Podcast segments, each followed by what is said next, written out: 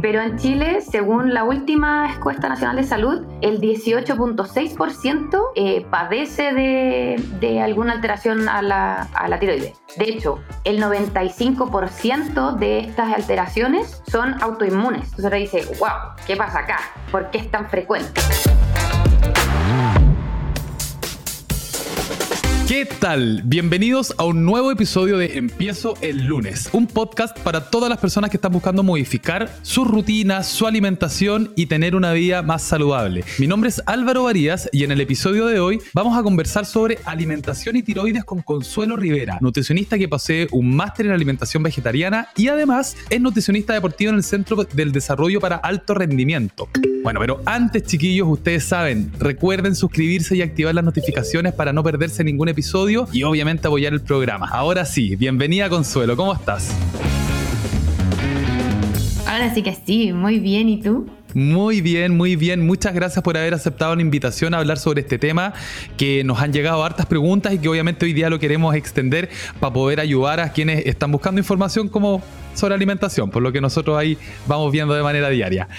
Antes de empezar, eso sí, Consuelo, me gustaría, por favor, que te presentaras. Nosotros siempre pedimos esto, nuestros entrevistados para los que están al otro lado del parlante puedan conocer un poquito más de tu trabajo y en qué estás. Así que adelante. Bueno, eh, me hiciste una súper buena introducción, muy resumida, cosa de que yo no tengo la capacidad, así que agradecía por esa introducción complementar un poquitito, eh, también tengo varios cursos de suplementación deportiva. Eh, me, me, llama mucho la atención este tema porque yo tengo hipotiroidismo, entonces aparte de hablar como nutricionista, voy a hablar como desde la vereda del quien lo padece. Soy un amante del deporte, así que me encanta poder colaborar con este tipo de cosas que finalmente van a educar a la población que lamentablemente para poder tener una alimentación saludable falta mucha educación. Así que feliz de poder estar aquí también. Qué bueno, Consuelo. Vamos a partir la eh, sección de preguntas con una que le hacemos a todos los entrevistados porque en realidad no hay una, no hay una definición universal para esto. ¿Qué es para ti, Consuelo, específicamente una alimentación saludable? Para mí específicamente algo que una alimentación que sea equilibrada, que me permita a mí desarrollarme en diferentes aspectos de la vida, tanto mental, eh, físico, psicológico, bueno, mental también, lo mismo. Eh, pero básicamente que redondear en el equilibrio, porque una alimentación saludable la gente lo puede atribuir a algo muy restrictivo, pero nos está limitando una gran parte de lo social, sobre todo en Chile eh, lo social es relacionado mucho a la comida. Entonces, algo que me permita a mí poder estar saludable eh, poder rendir en el deporte y que básicamente me entregue todos los nutrientes que yo necesito. O sea, algo individual básicamente, ¿no es cierto? Y equilibrado, o sea, ahí no, no difiero entre si de repente uno tiene algunas cositas como cumpleaños, puede ser un poquito menos eh, saludable, entre comillas, pero es parte de un todo. Y con respecto al tema de hoy día, Consuelo, ¿nos podrías explicar por favor qué es la tiroides? ¿Cuáles son los trastornos que hay asociados a ella y qué síntomas presenta? Aquí la tiroides es como eh, una glándula que tiene una forma de mariposa que está por la parte anterior de nuestro cuello, o sea, por acá adelante, y que básicamente produce dos hormonas, las hormonas tiroides, que yo creo que la gran parte de nosotros la conocemos, la T3, la T4. Y además la calcitonina, que ahí tiene como otra función. Básicamente la tiroides va a regular muchas funciones de nuestro organismo, pues por eso se hace tan relevante cuando hay alguna pequeña alteración. Hablamos desde eh, regular la temperatura, la frecuencia cardíaca, nuestro consumo o gasto energético, mantener el crecimiento, o sea, regula, es como el motor de nuestro cuerpo, ¿ya? Entonces, cuando hay alguna alteración, claramente se puede dañar diferentes partes de nuestro funcionamiento, pero va a depender netamente de cómo se dañó esta alteración. ¿A qué me refiero? Hay diferentes tipos de alteración. Cuando es a nivel eh, primario en la misma tiroide, cuando es a nivel secundario, o sea, ya hablamos más de funciones cerebrales que van a desencadenar alguna baja o aumento de estas eh, hormonas tiroides. Y ahí cuando vienen estos subtipos o tipos de alteración en la tiroides. Por ejemplo, el hipotiroidismo, el hipertiroidismo, alteraciones autoinmunes o eh, enfermedades asociadas a algún tipo de cáncer que van a desencadenar, producto de una inflamación en la tiroide, cualquiera de estas otras dos que mencionamos anteriormente, hipo o hiper.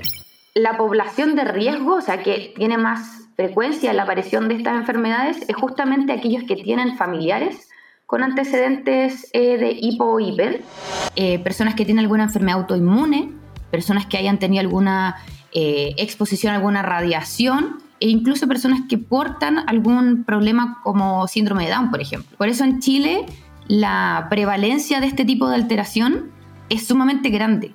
De hecho, me puse a revisar así como datos, me, me aperna por mi parte. Mm, a ver, a ver, a ver. Eh, pero en Chile, según la última encuesta nacional de salud, el 18.6% eh, padece de, de, alguna alteración a la, a la tiroides. De hecho, el 95% de estas alteraciones son autoinmunes y son asociadas a un hipotiroidismo, siendo las mujeres más prevalentes en su aparición y sobre todo aquellas que son mayores a 60, 60 años. Entonces ahora dice, wow, ¿qué pasa acá? ¿Por qué es tan frecuente? Y ahí es cuando entra uno a ver cuáles son las causas, eh, cómo alteran, por ejemplo, los alimentos, que aquí se me estoy adelantando un poquito, pero eh, es bien potente este tema. Totalmente, y de hecho, si te adelantas, y sí voy con la pregunta. ¿Cuál es la relación de la tiroides o del trastorno que puede ocurrir ahí con la alimentación?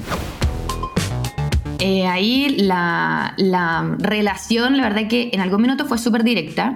Ahora, más que nada, la relación es como evitar que este cuadro avance. Me explico. Antes de la década de los 60 y los 70, la prevalencia de la tiroide o el hipotiroidismo era súper alto. ¿Por qué? Porque se encontró una deficiencia de yodo en las personas que provocaba por consecuencia un hipotiroidismo o un bocio. Y luego de eso se creó una eh, como medida de salud pública donde se creó la sal yodada. Entonces, después de eso, de más o menos como de la década de los 80, se erradicó casi por completo la aparición de hipotiroidismo secundario a una disminución del yodo. Por eso ahora tenemos principalmente hipotiroidismo, pero por causa autoinmune, lo que se conoce como tiroiditis de Hashimoto. Y ahí es cuando yo hablo de que, claro, en algún minuto fue causa directa la alimentación, porque teníamos un mineral bajo y generó una alteración, pero ahora más que nada es cómo yo evito el desarrollo de este tipo de, de enfermedad y cómo yo eh, evito que estos síntomas se, se aumenten los cuadros inflamatorios, por ejemplo, personas que tengan este tipo de alteración. Hay ciertos alimentos que me pueden, por ejemplo, eh, fomentar este cuadro inflamatorio y hay otros que me pueden inhibir quizás el medicamento y así. Entonces, si bien ahí no es tan directa, pero de todas maneras la alimentación cumple un rol fundamental para la evolución. Hay algo que dijiste que me parece brutal de entender en términos de magnitud y que es que había, había una sal que en la década de los 80 estaba haciendo que a través del yodo muchas personas tuvieran sal. Y cómo la industria controlando un ingrediente o tal vez un mineral logra eh, disminuir prácticamente una patología que está afectando de manera mundial. Y esto es importante porque ese es, el, ese es el poder que tiene un poquito también, chiquillos, la industria alimentaria, que nosotros hablamos mucho acá en la industria y a veces le pegamos harto que el tema del azúcar, pero es que es por eso, porque es tan masivo que los ingredientes y lo que ellos eligen colocar en cada uno de sus productos es súper relevante para nosotros. De hecho, lo es todo. Si la alimentación es, es, uno de los puntos más relevantes en cuanto a nuestra salud, bueno, vamos a hablar acá un poquito ahora también cómo se relaciona, pero súper ahí como acotación, increíble ese, ese dato que nos diste, eh, Consuelo. Con respecto al tema de los alimentos que hay que evitar, para yo poder eh, tener tal vez menos síntomas o controlar este problema de, la tiroides? ¿Cuáles son y por qué? A modo de acotación con lo que dijiste antes, no sé si eh, aquí los auditores eh, y tú te acordarás que ahora último se publicó que se van a empezar a fortificar las harinas y creo que lácteos con vitamina D. Ya, es justamente por lo mismo porque se evidenció una baja a nivel mundial de esta vitamina que dijeron ya, ¿qué hacemos? Ahora, a modo de quizás como confesión, no es la mejor manera las harinas, porque al final tenemos un nivel de población muy obesa o con sobrepeso, pero claro, es el alimento que más se consume, entonces dijeron, ya, ¿qué hago? Opto este como el mal menor, ya, dejémoslo con eso. Pero hay una acotación de por qué se hace, que justamente eh, es súper eh, beneficioso y uno puede ver que cambian las enfermedades con esta, política. Bueno, y el tema tiene que ver con el encierro, si el home office, yo mismo trabajo home office todo el día y ya, por ejemplo, hago cosas que hace tres años atrás yo no hubiese pensado en hacer, porque yo como antes tenía que salir, recibía sol directo, andaba en la calle, caminaba, que la micro, que el metro, que el auto, no tengo idea, pero resulta que hoy en día como estoy todo, estamos yendo de tema, pero es que esto es un tip. Cuando como estoy todo el día dentro de la casa, literalmente en la mañana salgo a hacerme un baño de sol, o sea, salgo literal a ponerme 5, 8 minutitos al sol para recibir un poquito de vitamina D, literal, como lagartija. Y hay uno eh, incorpora esta vitamina porque lo que dice la Consuelo es verdad. El, hecho de estar todo el día encerrado, evidentemente va haciendo que esta absorción eh, sea menor. Así que totalmente ahí como pro tip también muy bueno. Volviendo a Consuelo el tema de la tiroides, ¿cuáles son los alimentos que son beneficiosos para poder controlar la sintomatología de estos y por qué? ¿Cuáles son beneficiosos? Acá yo tengo, pero muchísimo, tengo una yo memoria por aquí, porque la verdad que la gama de alimentos que te pueden ayudar, uno cree que es como media acotada, pero la verdad que no. Es básicamente tener una alimentación más natural, eh, más casera, porque son justamente la variedad de frutas y verduras ricas en antioxidantes los que me pueden ayudar a equilibrar este cuadro inflamatorio. Hablo de apio, zanahoria, pimentón verde, pimentón rojo, arándanos, que son ricos, por ejemplo, en vitamina C en antioxidantes. El resveratrol, ahí voy a dar como un tip muy puntual. Resveratrol es un tipo de antioxidante antiinflamatorio que proviene de básicamente los frutos rojos y la uva. De hecho, por eso el vino es un antioxidante muy potente. Ahora, ahí el, alcohol como que nos disminuye un poquitito el beneficio, pero es ahí donde se encuentra la mayor cantidad o la mayor concentración. ¿Qué hace el resveratrol? Como tiene un potente antioxidante, se ha visto que personas que se suplementan cuando tienen un cuadro, eh, una alteración en la tiroide por un cáncer, evita la aparición de nuevos cánceres. Entonces, a ese, a ese potente antioxidante me refiero cuando la mayor variedad de frutas y verduras que estén en nuestro plato nos pueden ayudar a disminuir o fomentar otra aparición de otra enfermedad. También otro alimento, eh, los pescados grasos, el jurel, el salmón, que ahí yo estoy hablando principalmente de las fuentes ricas de omega 3. También personas que tienen alteración en la tiroide tienen una relación distinta a una persona que no tiene una alteración en la tiroide con distintos tipos de omegas. Los inflamatorios son los omega 6 y 9, que yo lo encuentro en la mayor cantidad de alimentos, aceites, etc. O sea, y personas que tienen alteración en la tiroides tienen una mayor cantidad de estos alimentos que son, o sea, de estos aceites que son más inflamatorios. Por eso personas que se alimentan con eh, contenido de omega 3 también está presente en las semillas como las nueces, la chía, eh, algunas algas, por ejemplo, van a poder regular este cuadro inflamatorio. Pero se sugiere suplementarse porque finalmente yo quiero llegar a una dosis diaria para poder tener este efecto positivo. Y por supuesto, como nosotros hablamos de, la sal, el yodo principalmente es un alimento que no solamente está en la sal, sino que está en los mariscos, en el cochayuyo, en los lácteos, que como bien dijimos anteriormente, el yodo es el principal nutriente que va, va a tener mi tiroide para funcionar. Entonces, de repente me pasa mucho. No, yo ocupo eh, en la consulta, no, yo ocupo sal de mar. Ah, ya. Pero claro, le está faltando yodo a tu alimentación si es que no tienes una dieta equilibrada. Entonces hay que poner ojo ahí, personas que tienen alguna alteración en la tiroide, qué sal están ocupando. Porque de repente creen que la sal de mar es lo más satánico del mundo, pero no necesariamente. Perfecto, buen tip ahí entonces también. Y ahora Consuelo al revés. ¿Qué alimentos tal vez tengo que evitar para no aumentar la sintomatología de, de mi problema con la tiroides?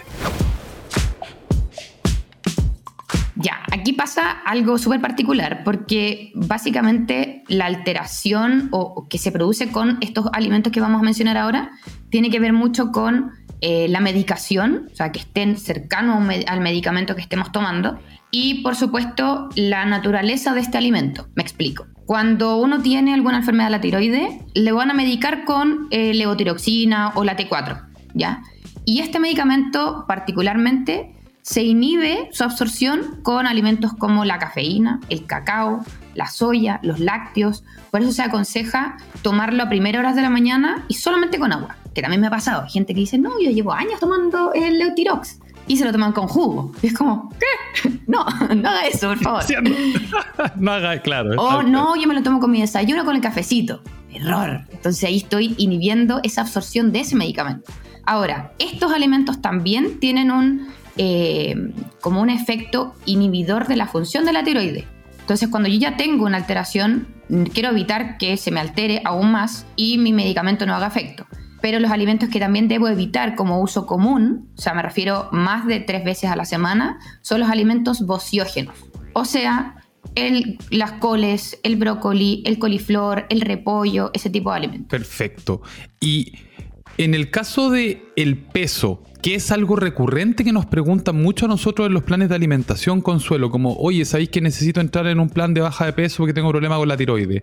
¿Qué, relación hay ahí entre el peso, la tiroide? ¿Es inflamación? ¿Es retención? ¿Cómo lo podríamos manejar para la persona que nos está escuchando y que dice, no sé qué me pasa? Ya, eso es súper heavy porque, como te decía yo al principio, yo también lo viví. Hablo desde la vereda, desde la Nutri y desde la persona que tiene hipotiroidismo. Y es súper real. Es súper real que uno aumente de peso porque finalmente tengo una alteración con las hormonas. Como que me desconectaron, básicamente. Mi cuerpo dice, ¿qué hago ahora? Pero ¿A cuánto se le atribuye aumento de peso por el daño a la tiroides? Solamente hasta unos 5 kilos es lo que se ha visto hasta ahora. Personas que no reciben una medicación eh, y que realmente eso es atribuible solamente al daño a la tiroides. Entonces, alimentándonos adecuadamente, haciendo una restricción calórica adecuada, eh, porque claramente no quiero alterar más mi tiroides, porque recordemos que no solamente son enfermedades como heredables o autoinmunes, sino que cualquier grado eh, de inflamación en mi cuerpo, incluso golpes en la cabeza, me pueden generar un daño a la tiroides. Teniendo una alimentación saludable y por supuesto incluir deporte, porque hay gente que dice, no, yo no como nada, eh, pucha, estoy con este problema en la tiroides, pero empiezan los cuadros ansiosos porque estoy reteniendo más agua por producto de esta alteración hormonal.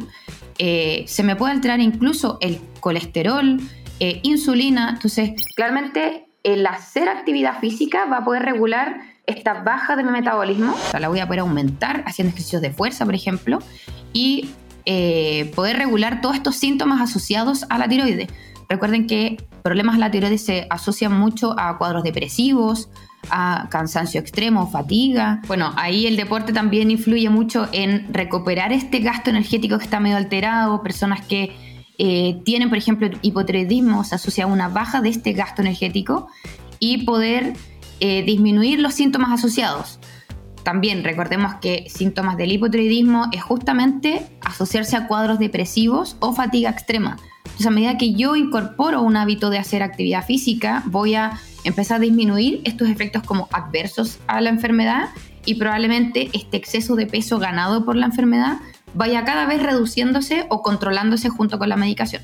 Entonces ahí como echarle la culpa solo al hipotiroidismo lamentablemente no es así, no es el 100% de la enfermedad el que tiene la culpa. Ahí es donde quería caer también, porque muchos de los ejemplos con los que he conversado, y se entiende, chiquillo, que debe ser súper fuerte que tengan que tenía este problema, si tenía algún antecedente, si ya tuviste a tu mamá tal vez y tú decís, pucha, obvio, hay temas emocionales de por medio, pero tampoco a darse por derrotado en el fondo. Si yo acá estoy conversando con Consuelo, una persona deportista, que lleva un ritmo de vida perfecto con la enfermedad, por lo tanto, yo creo que el llamado también es más a la acción que a la preocupación. O sea, ¿Qué son las cosas que tengo que hacer ahora que tengo esto y que nos pasa muchas veces cuando vemos otros pacientes con resistencia a la insulina, con diabetes, que tienen que hacer cambios lamentablemente de un día para otro porque hay ingredientes que no pueden comer, porque hay cosas que tienen que eliminar de su alimentación y bueno, aportar con estos espacios para que podamos ir entendiendo todos un poquito más cada vez.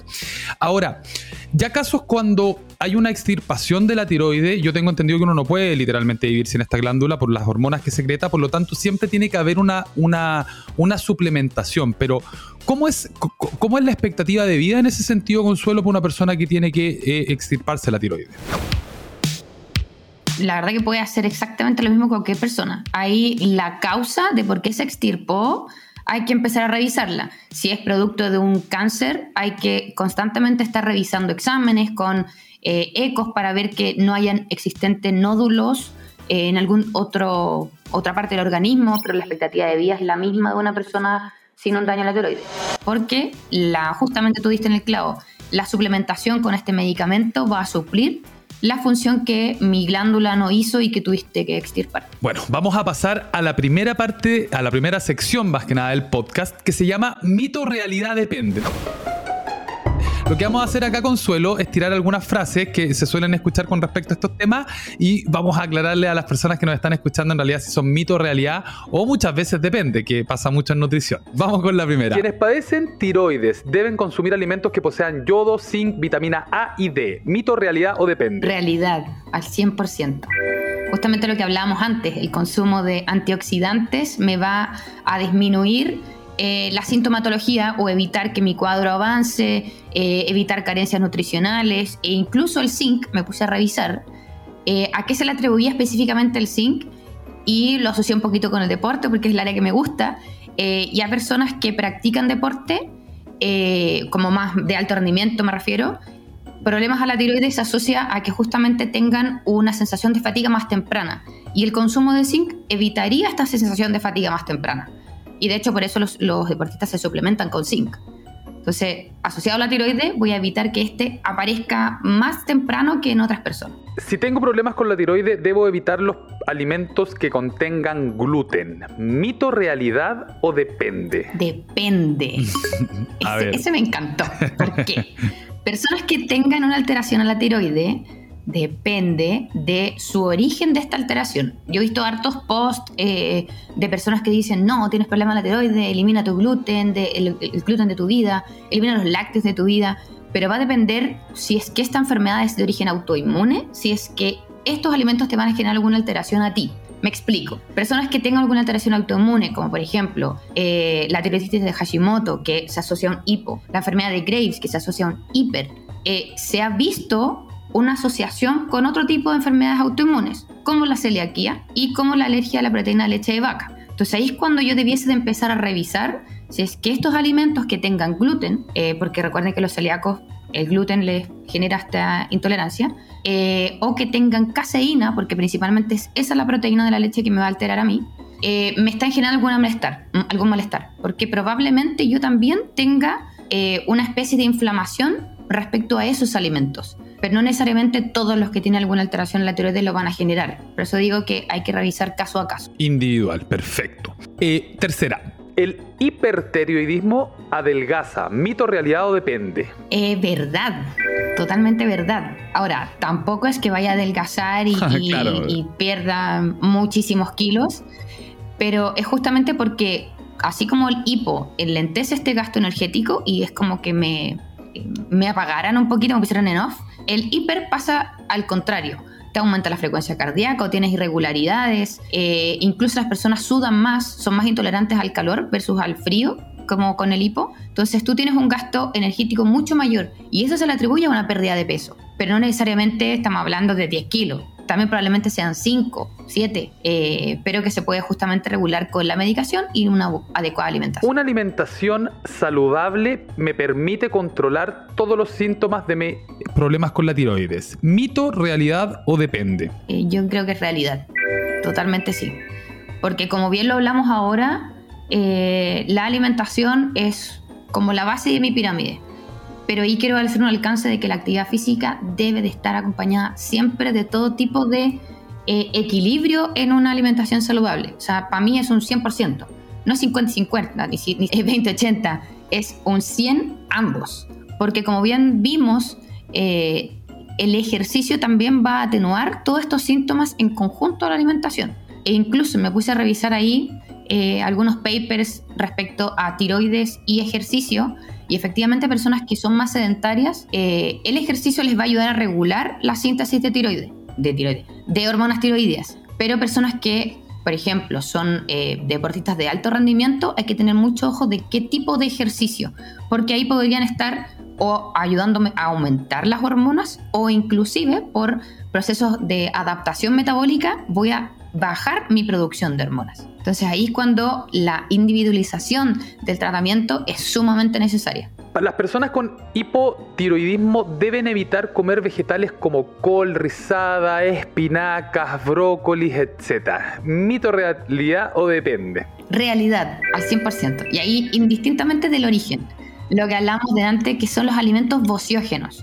Ahora, ¿qué es un alimento vociógeno? Porque, claro, uno escucha, no, que el brócoli, que la col, el coliflor, pero justamente estos alimentos van a impedir a cualquier persona el uso correcto del yodo. Recuerden de que el yodo, como hablamos en algún minuto, es el principal elemento para formar mis hormonas tiroides. Entonces, si yo tengo una alteración previa y consumo este tipo de alimentos, estoy fomentando que esta alteración ocurra con mayor facilidad en el cuerpo, porque el yodo no lo estoy pudiendo ocupar. Entonces, por eso este tipo de alimentos como recordemos que son las coles, el coliflor, el repollo, la soya, que hay mucho ojo de mm. personas vegetarianas. Ahí yo tuve que ser bien matea, porque vegetariana más encima con hipotiroidismo, ¿qué como básicamente? ¡Qué combinación! Eh, van a sí. No, es brutal. Eh, tengo que tener un poquito más de ojo en, en, en, estos alimentos y no necesariamente nos vamos a incluirlos nunca más. Eh, porque además son alimentos sumamente beneficiosos y me aportan otro tipo de cosas pero limitarlas a uno, dos, máximo tres veces por semana no hay ningún problema. Por último, para evitar problemas con la absorción de esta hormona, lo mejor es no tomar los medicamentos con alimentos que contengan nueces, harina de soya o semillas de algodón. ¿Mito realidad o depende, Consuelo? Mm, con la semilla de algodón ahí me entró la duda, la verdad, porque no, me había, no había escuchado eso. Pero totalmente las otras es verdad. O sea, ningún, ningún medicamento asociado a la tiroides debiese de tomarse en conjunto a algo. Nada. Sí, porque hablaste del café también de antes, ¿no? Sí. Ya. Del café, del cacao, eh, el calcio, básicamente más que los lácteos. Y es justamente porque voy a entorpecer la correcta absorción de este medicamento. Entonces, probablemente si yo esté, no sé, que pasa mucho, eh, pucha, estoy tomando 100 miligramos de Eutirox o los bioequivalentes. Y resulta que lo están acompañando con un alimento, entonces no están absorbiendo correctamente y probablemente le estén aumentando cada vez más la dosis porque no está absorbiendo la dosis que realmente necesita. Me pasa harto en la consulta y ahí es cuando me empieza a tiritar el ojo como, no, tiene que ser con agua solamente. bueno, ese, ese es una es, es, frecuente. Yo de repente muchas veces también veo efectivamente que hay personas que toman los remedios con jugo o con bebida, personas incluso que me dicen no tomo agua cada día ya está más comprobado, chiquillos, que el consumo de agua, de hecho es tan simple. Yo a veces pienso que nos engañamos tan fácilmente los seres humanos pensando que hay algún otro líquido que nos vaya a hacer mejor que el agua y compramos cuestiones y detox y todo. El agua simplemente el agua, y más encima que acá vivimos en una ciudad que podemos abrir la llave y tomar agua de la llave, ni siquiera hay que comprarla, es uno de los yo no sé ni siquiera si decir el más, pero mejora el metabolismo, nos ayuda en las mañanas un poquito de agüita con limón, em, después de cada comida, lo mismo que dice la, Consuelo, los remedios, tratar de evitarlo. Y aparte que las bebidas azucaradas, para los que están en el camino de baja de peso, que yo creo que en Chile somos varios, son varios, las bebidas azucaradas tampoco lo, eh, eh, son calorías vacías que finalmente tampoco nos van a estar ayudando a lograr ese objetivo probablemente nutricional, sobre todo si estamos en este periodo que estamos adaptándonos a una alimentación nueva por esta patología que tenemos hiper o hipo, entonces ir haciendo pequeñas cositas diarias, como por ejemplo dice la Consuelo, tomarse el, remedio con agua, van a ir haciendo a la larga grandes cambios y que nosotros podamos ir disminuyendo, insisto, todos estos síntomas que, van acarreados a, una patología como la que estamos conversando hoy día. Chiquillos, terminamos la, primera sección de Mito Realidad Depende y vamos a pasar a una de las favoritas que se llama Lunes sin culpa. Esta sección, eh, Consuelo, tiene esa intención de sacarle la culpa al lunes. De hecho, yo creo que para este caso es lo mismo. Como que fuiste al médico, te dijeron tenía este problema de tiroides, ya, el lunes empiezo a comer sano. Hay una obsesión del lunes de tirar todo al lunes. Y nosotros tratamos en esta sección de sacarle la, la, culpa. ¿Qué culpa tiene el lunes? Puede ser un martes, empiecen el miércoles, el jueves, cuando quieran. En realidad eso da lo mismo. Más que nada apuntamos a que tomen la decisión de realizar ese cambio. Entonces son pequeñas preguntitas que le hacemos a todos los entrevistados para escuchar sus versiones. Vamos con la primera. Si mañana yo Consuelo, quisiera empezar una alimentación saludable. ¿Qué es lo primero a tu criterio que yo tendría que hacer? Ay, qué, buena pregunta están mandando, Álvaro. Eh, ¿Qué es lo primero que tú deberías hacer? Primero, ponerte un objetivo a corto plazo. Eh, por ejemplo, ¿qué son las cosas que yo habitualmente hago que puedo empezar a modificar? Diste en el clavo con el tema del agua. Ah, ya, voy a empezar a tomar más agua porque generalmente no tomo mucha agua. Ya, ese es el primer cambio. Segundo, planificar mis comidas, porque generalmente nos pasa que nuestra excusa es no tengo tiempo. No, entonces lo que hago, pido un Rappi, eh, pucha, saco lo que sea del refrigerador o de la cocina, pero justamente ese tiempo que no estoy destinando a mi alimentación, lo estoy destinando a otra cosa. Entonces, organizarme y anteponerme a esas excusas como de qué elecciones también me va a ayudar. Puede ser que no estemos tampoco eligiendo los mejores alimentos, pero sí me estoy preocupando un poquito de la calidad de esos alimentos. Y por último, caminar más. De repente uno tampoco tiene tiempo de hacer mucho ejercicio. Entonces uno dice, ya, es que no tengo tiempo para hacer una hora de ejercicio. Ya, pero ¿cuánto caminas al día? Se ha visto que personas que caminan inclusive 10.000 pasos al día, que es la recomendación de la OMS, podrían regular cuadros ansiosos, el peso justamente, eh, el apetito, la calidad de sueño. Entonces es una cadena de beneficios que se atribuyen al movimiento más que el ejercicio físico como tal. Entonces, ahora que estuvimos prácticamente dos años encerrados, eh, a mucha gente se le olvidó lo que gastaba, que bueno, ahí me estoy desviando un poquito, pero el NIT, que es mi gasto energético no asociado al ejercicio físico, que antes teníamos por el simple hecho de irnos al metro a la pega, o de bajarnos y subirnos en la micro, qué sé yo. Ahora era como todo aquí. Entonces, también enlentecimos mucho ese gasto energético, por ende, todo lo que yo hacía en el día se fue acortando y empecé a comer más y ahí tuvimos los efectos secundarios de la pandemia. Entonces creo que esas tres cositas pueden ser beneficiosas como para partir. Perfecto. ¿Qué te motiva a ti hoy día, Consuelo, a llevar una alimentación saludable? ¿Qué me motiva a mí? Bueno, sentirme bien conmigo misma, creo que eso es fundamental. Eh, y ahí hago un hincapié en que no necesariamente es el peso lo que va a ser determinante, sino el cómo yo desarrollo mi día a día cómo yo me siento en el día a día, si estoy eh, rendiendo bien en el deporte, si estoy rendiendo bien en la pega, si estoy con buen ánimo. Entonces, y justamente coincide que cuando como alimentos que no tienen una densidad eh, nutricional muy buena, uno de repente anda con más sueño, eh, anda con problemas gastrointestinales de repente. Entonces, mi motivación personal en alimentarme saludable es poder sentirme bien en todos los aspectos de mi vida. Perfecto. A ver si vamos motivando ya. Yo creo que tenemos convencido a varios. Vamos. ¿Qué libro, charla, podcast, cuenta o app? ¿Alguna cuenta que te haya ayudado tal vez a ti, Consuelo, a, mantenerte saludable? Bueno, hay cuentas de varias colegas e incluso amigas que suben así como tips y cositas. Eh, pero lo que a mí, a, a, modo así como de consejo para quienes nos escuchan que tengan hipotiroidismo, en algún minuto, claro, tú dijiste como chuta, debe ser muy heavy el que te diagnostiquen esto y uno no sabe cuáles son las repercusiones, como que uno se asusta. Hmm. Y a modo personal, cuando me pasó a mí particularmente, era como no reconocerme en el espejo, porque claro, uno empieza con una inflamación constante porque hay una desregulación hormonal. Pero ¿qué me motivó a mí a entender este proceso? Y hay una corriente medio holística que se asocia a los diferentes tipos de enfermedades que es como identificar qué es el mensaje que me está dando mi cuerpo con esta enfermedad. Me puse a mi apachamámica, pero... Encuentro que la alimentación es lo más holístico que hay.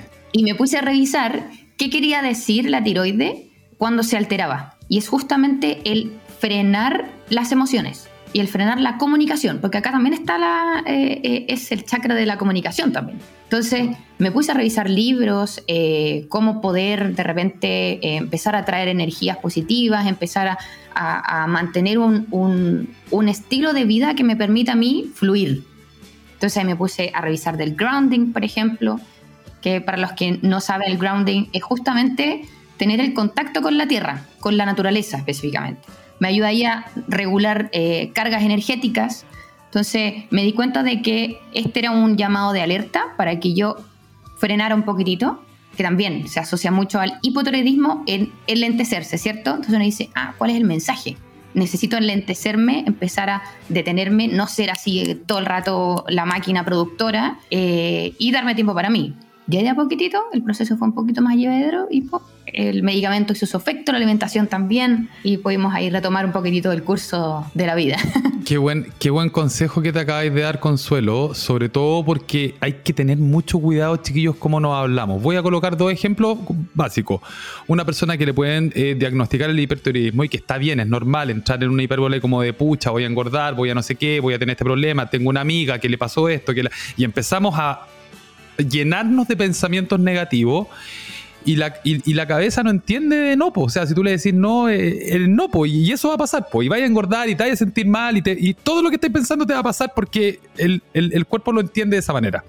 Por otro lado, si lo vemos desde un punto de vista, como dice Consuelo, más holístico. Entramos en un estado de reflexión que no es fácil, pero empezamos a ver, mira, esto es una señal, esto me va a ayudar, tal vez me va a motivar más a comer saludable, era un cambio que necesitaba, le voy a bajar un cambio a esto porque me tenía muy no sé qué. Entonces, es la forma en la cual nosotros jugamos el juego de la vida lo que determina cómo nos va a ir pasando las cosas que van a ir sucediendo más adelante. Así que definitivamente Consuelo encuentro que es un súper buen consejo, sobre todo para la persona que está un poquito atrapada ahora, a invitarla a, mover la cortina un poquito, a que entre el sol, a, ver qué es lo que va a ir implementando, preocupémonos más en qué vamos a sumar, más que en lo que vamos a, bloquear, y yo creo que es una muy buena, una muy bonita enseñanza para las personas que como estamos conversando están en este proceso. Por último, Consuelo, ¿qué le dirías a un oyente que muchas veces ha dicho a sí mismo, el lunes empiezo, el lunes empiezo a comer sano, el lunes empiezo no sé qué, pero no ha logrado ser constante? Ya, a, modo de anécdota, eh, les conté a unas, algunas amigas que íbamos a estar en este podcast y les encantó el, el título, Empiezo el lunes. Entonces me da tanta risa de que la gente diga como, oh, soy yo, y se sienta tan identificado con el Empiezo el lunes, porque la verdad que eh, se le ha atribuido una, yo no sé si magia o como eh, demasiado peso al lunes que nadie le preguntó. Eh, y partir el lunes yo siento que es como medio catárquico, mm. catársico, no sé cómo mm, se dice. Se entiende. pero más que partir el lunes es partir hoy. ya, ¿qué hago para poder tener la meta que yo quiero lograr en vez de posponerlo tanto? Y como decíamos antes, de repente es simplemente partir con un vasito de agua, partir aumentando las verduras, cambiar la distribución de mi plato o incluso el tamaño del plato, moverme un poquitito más, eh, buscar metas concretas eh, y asibles, porque de repente uno se pone metas demasiado inalcanzables. Quiero tener el cuerpo de ese modelo, de esa modelo. Ya, pero claro. de repente partamos más atrás. ¿Qué es lo que tú quieres lograr? Ya, me quiero poner este pantalón. Listo, perfecto. Esa es una meta más concreta. Entonces, dejar de atribuirle el peso al lunes, que no lo tiene, sino que ver en ti cuáles son tus limitantes para poder partir hoy y no mañana. Y un tip que yo no me canso de repetirlo, pero que tiene toda relación con lo que estáis diciendo, cuidado porque el lunes no es el mejor día. Yo creo que he repetido este tip como 30 veces, pero es que mientras más personas lo entiendan es mejor. El lunes es un día con mucha carga. Es del día en que empezáis a trabajar, es el día que venís del domingo relajado, es el día que los niños entran al colegio, es el día que tenéis que hacer la colación. Un montón de cosas. Entonces, más encima ponerle al lunes que vaya a ser un cambio de vida, ya, pobre lunes, déjalo tranquilo. Empieza el domingo, cocina el domingo, cocina tus comidas de la semana, adelanta la producción, métete a la página de FitFood, compra un plan, no sé, haz algo que te permita tener la alimentación planificada, porque yo creo que ahí hay un consejo importante también, la despensa no se te va a ordenar sola, en el refrigerador no van a aparecer los alimentos saludables o no se van a combinar solo los ingredientes tiene que haber una cuota de acción, pues chiquillos, tiene que haber una cuota de eh, planificación. No es que uno tenga que planificar todo y ser un cuadrado ordenado, no, pero es que tampoco tiene que ser tan al lote, si no, no lo vamos a lograr nunca. Entonces, como dijo la Consuelo al principio, apliquemos equilibrio, ni tan ordenado, ni tan desordenado, pero vamos haciendo algo para poder tomar el control de esto que por lo demás queremos hacer. Si estás escuchando este programa es porque hay algo que está sonando en ti con el tema de la alimentación y tu cuerpo te está diciendo que tomes acción sea que estés en el proceso de la contemplación, donde estáis mirando el problema y todavía no te estáis haciendo cargo todavía. Pero ya va a llegar ese momento que te vayas a hacer cargo y es ahí cuando tú tenés que apretar y ponerle adelante nomás y obviamente lograr todas tus metas y objetivos. Oye, Consuelo, se nos fue volando el, podcast. Creo que ha sido muy interesante. Eh, sin duda, la experiencia desde tu punto de vista que eh, has pasado por este proceso del tema de la tiroide es súper... Eh, relevante para los que nos están escuchando, no solamente tal vez escuchar a un profesional que habla de la patología, sino que también la vivido un poco en, primera persona y nos puede transmitir con esa misma experiencia distintos approaches y puntos de vista por donde entrar y, tomar esta noticia. ¿Dale? Para las personas que se quieren comunicar en, y que se quieren poner en contacto contigo, perdón, y que quieren saber más de tu trabajo, Consuelo, ¿dónde te ubicamos? Me pueden encontrar en eh, las redes sociales de Instagram como NutriConsu Ahí se pueden agendar directamente en el link del perfil. Eh, yo estoy constantemente subiendo tips, información, recetas. Eh, y feliz de que me vayan a ver para poder de repente hacer estos pequeños cambios que parecen eh, muy grandes, pero uno se da cuenta en el proceso que con pequeños cambios sí podemos lograr objetivos y van más allá de un aspecto físico, sino que, como bien dijimos hoy día, es un equilibrio en todos los aspectos de la vida que la idea es buscar tu mejor versión y que tú te sientas mejor contigo mismo. Muchas gracias, Consuelo. Bueno, chiquillos, llegó también el momento de despedirnos nosotros. Si se quieren colocar en contacto, ya lo saben, estamos en arroba fitfoodchile en Instagram. Ahí vamos subiendo información de manera diaria con eh, capítulos de este pod, cápsulas y, distintos materiales de alimentación. Recuerden también suscribirse y activar las notificaciones para no perderse ningún episodio y además, obviamente, apoyar el programa. De este lado del micrófono ya nos vamos despidiendo. Mi nombre es Álvaro Varías y del otro lado en la producción, hoy día que pobrecita se le ha caído la plataforma del podcast, ahí está atrás, la Delphi Seban, la Salva Luca, Yuli Cabriera y en la edición el Mauro Sucho. Un abrazo grande para ellos. Muchísimas gracias por habernos acompañado hasta el final de este episodio. Empiezo el lunes y nos escuchamos en el próximo. Chau, chau, Consuelo. Chao, que esté muy bien.